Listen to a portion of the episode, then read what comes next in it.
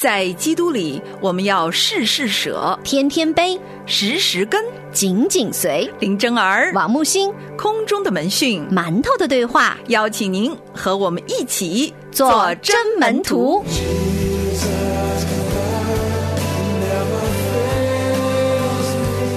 主内的弟兄姐妹们平安，欢迎收听馒头的对话，我是木星。我是真儿。哎，周五中英大不同的要学的这个词儿啊是 quiet。Quiet 呢是轻声的、安静的、不出声的、文静的。在传道书第九章十七节就用到了这个词，宁可在安静之中听智慧人的言语，不听掌管愚昧人的喊声。Ecclesiastes chapter nine verse seventeen. People shall listen to the quiet words of those who are wise. That's better than paying attention to the shouts of a ruler of foolish people. 真言书真的太精辟了，我觉得每一句话这么简短的两个字，让我们看到一个极端对比，其实是一个互动的过程。只有你心灵安静下来，你才听得到智慧之人的言语。你一浮躁，你的整个人都不好了，因为所有世界外面来的声音都是谎言，都是错的，都是让你犯罪的，都是让你远离神的，都是让你心慌的。Quiet 学习灵里面安静，真的是不容易的一件事情，因为本身我们每个人的性格里面不一样。那我发现每一天能够让我外向的时候有力量的，是我灵里面的安静，而这个灵里面安静是你，即便是在嘈杂的环境里面也不会动荡的，因为这是一个生命的状态。是今天我们讲的这个 quiet，形容的是一种状态，是一种生命的静谧、没有波澜的一种状态。为什么要选择这个词呢？有一个叫做 Olive 的姐妹给我们写来了信件，她说呢，我是一名大龄剩女，今年三十岁，三十岁就大太小了，你把你自己定位的有点高啊！说我从小和妈妈信主啊，以前因为自己的骄傲和眼目的情欲，注重很多世上的东西，也拒绝了一些弟兄，导致我一直没有结婚。后来参加了工作会议的时候，无意中认识了一个人，他的学历、工作都很好，我很羡慕，喜欢他的外在条件，只是他的长相不太好，当时就觉得不太喜欢，当时也没有考虑到信仰的问题，就在家里的催逼之下呢，我就想着说，那要不然我就跟他发展看一看吧。后来得知呢，他妈妈是信主的，我们就很高兴。他说他自己也信，但但是仅仅是小时候去过主日学，连圣经都没有看过。更多的呢，好像是因为为了要讨好我，说自己是有信仰的。但是随着接触，每一次见面，我的内心都很纠结，因为我实在我不喜欢他的长相，他的外貌不太好。我觉得他可能也是因为这个原因才没有结婚，也只是想暂时找个人应付一下父母。但是没想到啊，我这个父母非常喜欢他，认识了一个月，我就希望我们能够订婚，双方父母见面啊，我一下就慌，我就特别害怕，我就开始排斥。妈妈是近前的基督徒，他说这是神为我预备的，我很信任妈妈，但是。我实在不喜欢，妈妈又说你不要太看别人的长相啦。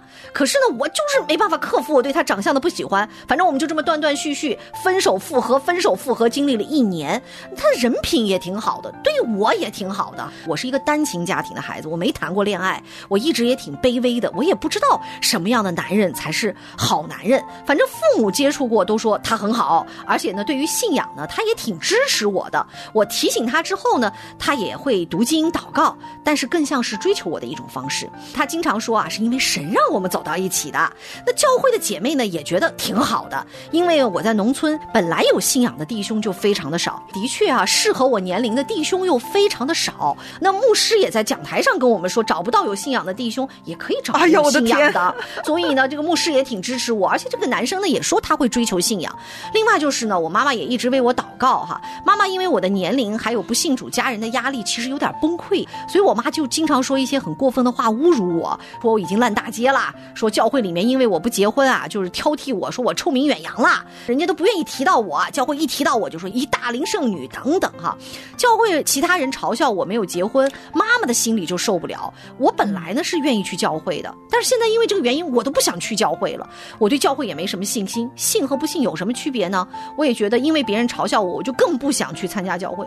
所以我现在就属于一个很崩溃的状态。我妈现在逼我结婚，可是我又不想结婚，然后我对这个人没有真正的爱，我该怎么办？哇哦，真的想啊，这位小姐妹，你说你大龄剩女，但是我们觉得在我们眼中，你这是个孩子，是个小姐妹，可爱的小姐妹。首先，我很想很想鼓励你，一定要重新去了解神设立婚姻、爱他的心意是什么。在此基础之上，你才知道到底你未来寻求配偶的目标和你的衡量的标准是什么？你先要从你自己的角度去重整你对，比如说外貌啊、才干呐、或者是家世等等这些的一些衡量的标准。很显然，你的信仰并没有带给你这一方面的重整。我不是说所有的姐妹都不需要再看外貌了哈，有些时候我们也的确需要为这个做出祷告。主啊，我真的看他不顺眼，求主你改变我的心，因为他其他方面我觉得都很好，可是你你总不能让我一直对他丝毫的没有感觉吧？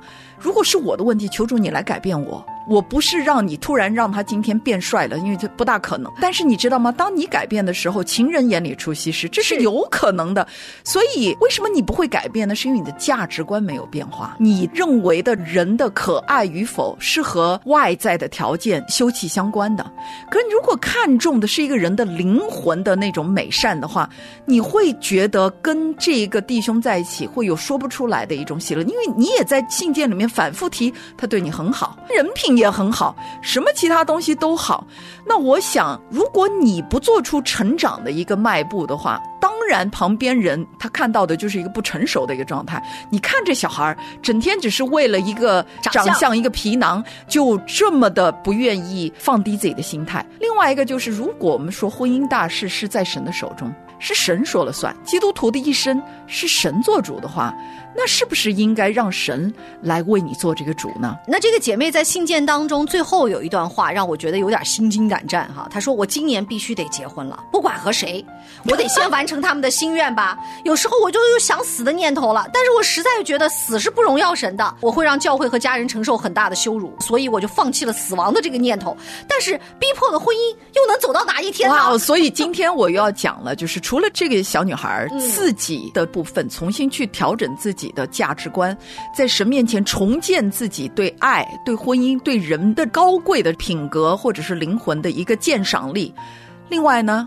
我要鼓励所有的教会的牧者弟兄姐妹重新去思考，你们的婚姻观出现了严重的偏颇。不是这个教导说可以跟不幸弟兄结婚的这个牧者，你给我站出来！木星有一点几乎要毛都竖起来了哈。不是因为我觉得这个其实对于很多的一些平信徒而言是一个非常非常大。大家知道错误在哪儿吗？错误不在乎是你教导这个事情这个背后，是因为你觉得结婚是唯一的出路，而且。不结婚是一个问题，是一个毛病，是一个大家都以为不耻的、可以拿出来嘲笑的一个笑柄，这是绝对的一个错误。是因为人活着的目的不是结婚，终身大事不是结婚，而且结婚的目的也不是幸福。人活着唯一的目标是荣耀神，唯一的目标是侍奉神。所以单身的弟兄姐妹也可以过出一个充满荣耀的丰盛的生命来。如果一个教会为了要使弟兄姐妹找到配偶去结婚，说，哎，可以跟不幸的去试一试。那这个牧者，你真的在神面前要担罪啊！你不知道，连信主的人结婚都有这么多的难题。不是问题在于你真的让他们结婚了，似乎他们用婚姻荣耀了神，可是他们在日子没荣耀，到底怎么荣耀呢？就是他们从形式上，形式上，我们教堂今年又办了两场婚礼。不，你的教会有有幸福的两个婚姻，荣耀神的婚姻，那才是真正的荣耀神。所以，如果是这样的话，这这些牧者其实挺不负责任的，因为他们这些信与不信的人，在未来婚姻柴米油盐酱醋茶当中所遇到的挑战，是你牧者不会承担，但是他们要承受这样的一个痛苦的。所以，我要真的鼓励我们的牧者，如果你真的不知道神的心意是什么，那就闭嘴，先别说。嗯，所以，亲爱的弟兄姐妹，包括我们这位小姐妹的母亲哈，这么近前的一位姐妹，千万不要因为我们担忧孩子们成长了孤独啊，不结婚不成家立业，好像在人的眼中是怪胎。而给儿女一种无形的压力，不是从神那里来的，因为你所要看重的是我的孩子有没有在神面前成长，他成熟吗？他懂得为什么人要结婚吗？他有没有预备好自己进入婚姻家庭呢？还是说我为了一个形式，我结婚了之后，不要让其他的乡村八里的来说我的闲话，然后我就从此以后没有这个负担？我认为这这些爱都是自私的，因为我要解决的不是儿女的真正的终身大事，我要解决的是别人怎么。看我说我没教育好我的孩子，你看他到现在不结婚，所以好多时候我常讲啊，我们退一万步回到神面前的时候，我们才会鉴察到原来我心里的这种执念，我真的执着，我就是放不下为儿女的婚姻大事，天天在神面前祷告，到头发都一夜之间就可以白了头的原因。不是因为我爱他们，而是因为我自私。这一刻，我们才能够悔改，我们才能够真正知道到底什么才是神希望我们做的事情。所以。关于这一封信里面所学的东西可多可多了，每一个关系的环节里面都需要做出调整和改变。当然，因为是小姐妹给我们写的信，我们只能够求主让你去了解到底婚姻的真谛是什么，什么是爱。所以你需要好好的悔改，就是收听《真爱住我家》的节目，可能去听婚姻辅导。从神的角度，你有没有思考过我为什么要结婚？前一段时间，我们收到了一个比你大的大龄剩女。的一位姐妹所写来的一个见证，两万字哈。这个姐妹让我觉得有一点是你值得效法和学习的，就是她真的安静在神的里面，不仅仅是灵里的安静，她甚至跟神哭闹。就神，你告诉我到底是不是这个男人哈？因为他跟你遇到了同样的情况，就是自己跟自己的这个男朋友，当然现在人结婚啦，幸福的走到一起了，马上要办婚礼了。那我觉得其实他在这个整个的过程当中，有一点是让我看的，就是他寻求神的心意，即便这个过程来来回回，而且他定义要荣耀神。是这个比你大的姐姐在婚姻当中的经历，应该是我们这个三十岁真的很年轻，现在三十岁不结婚是一个太正常小小孩吧？对呀，我觉得这都不是问题。问题在于你有没有真的静下心来寻求神？那我记得这个写两万字的姐妹，当时她有一点，她就跟她的男朋友也，其实她的当时的男朋友也并不是完全信主的，但是她就说我们一起来寻求神，你回去祷告去，我也祷告，然后在这个祷告的过程当中，我们看看神分别对我们说什么。她的男朋友在这个祷告的过程当中，居然亲近神了，居然真的被神得着了。其实我觉得这才是最最重要的。那么在这个过程当中，当她的男朋友说啊，我祷告的时候，神给了我一个什么经文的时候，我的观点是什么？他也不屑一顾。哎呀，你一个小出身基督徒，我一个这个信了几十年的基督徒，我觉得你是这不就是我以前的心态吗？但是弟兄姐妹们，当他回首去看，说哇哦，那个时候圣灵与她的男朋友同在，所说出来的话就是给她的指引。是的，所以我也要鼓励我们的这个三十岁的小姐妹，不管这个男孩子长得好不好或者怎么样，当他因为追求你而寻求神的时候，那你就做的第一步，先把他带到神的里面，因为只有把他真正的带到基督里面，你们才能够真正的寻到合一的源头。所以鼓励你跟这个男孩子，包括跟妈妈，我觉得如果妈妈是个信徒的妈妈，一定能理解。妈妈，给我们一年的时间，你不要催，我三十一二岁结婚也很正常，好不好？